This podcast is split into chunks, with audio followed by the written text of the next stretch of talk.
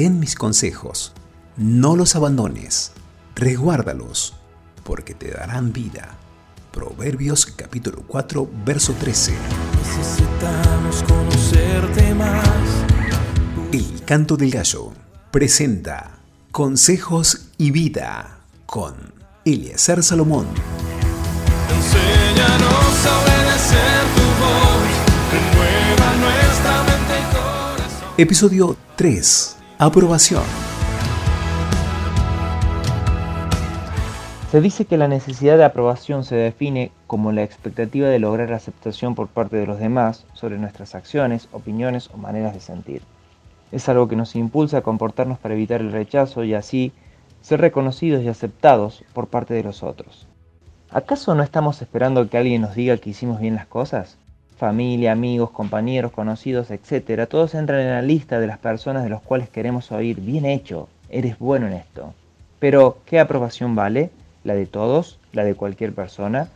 ¿No será que sabiendo que Dios nos amó y nos aceptó, entonces es el indicado para darnos su aprobación?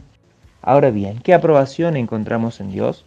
En primer lugar, una aprobación interna, no externa. Dios no observa lo que los demás ven. Las apariencias engañan. De hecho, el encanto exterior y la belleza no es algo en lo que uno pueda confiar.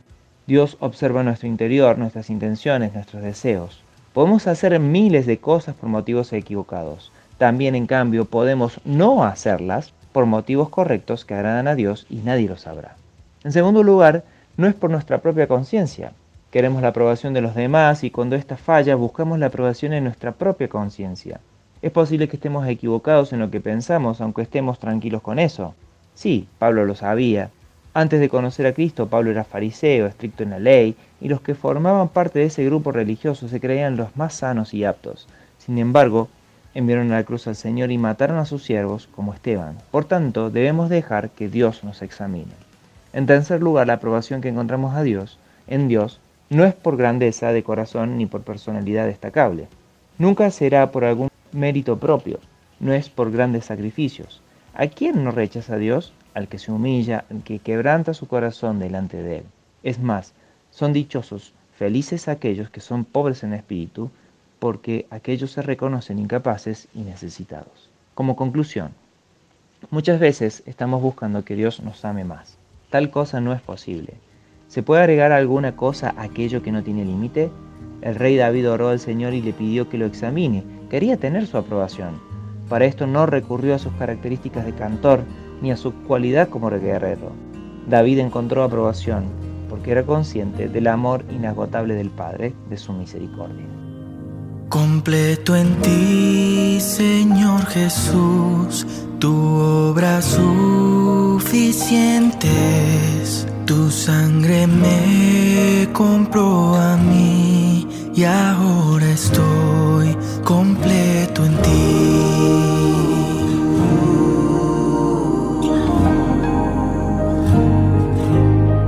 Completo en ti, soy por la fe y por tu gracia en mi ser.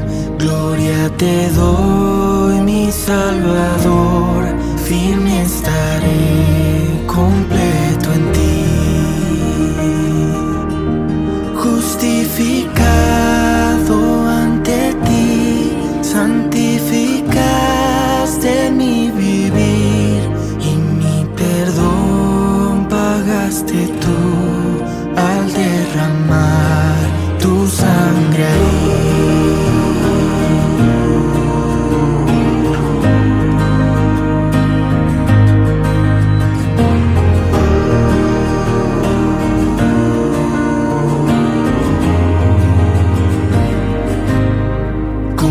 Completo en ti todo me das y nada bueno negarás. Desde que tú eres mi porción, no pido más. Completo en ti,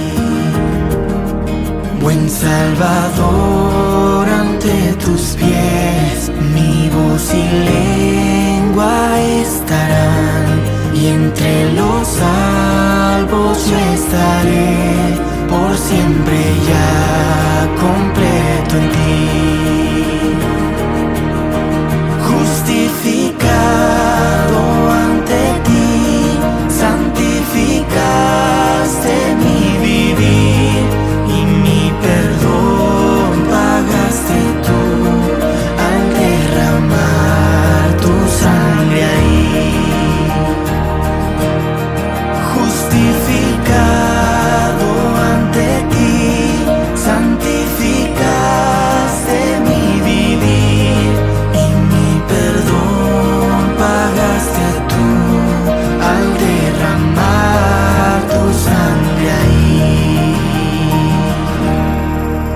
Justificado ante ti, santificaste mi vivir y mi perdón pagaste tú al derramar tu sangre ahí y mi perdón pagaste tú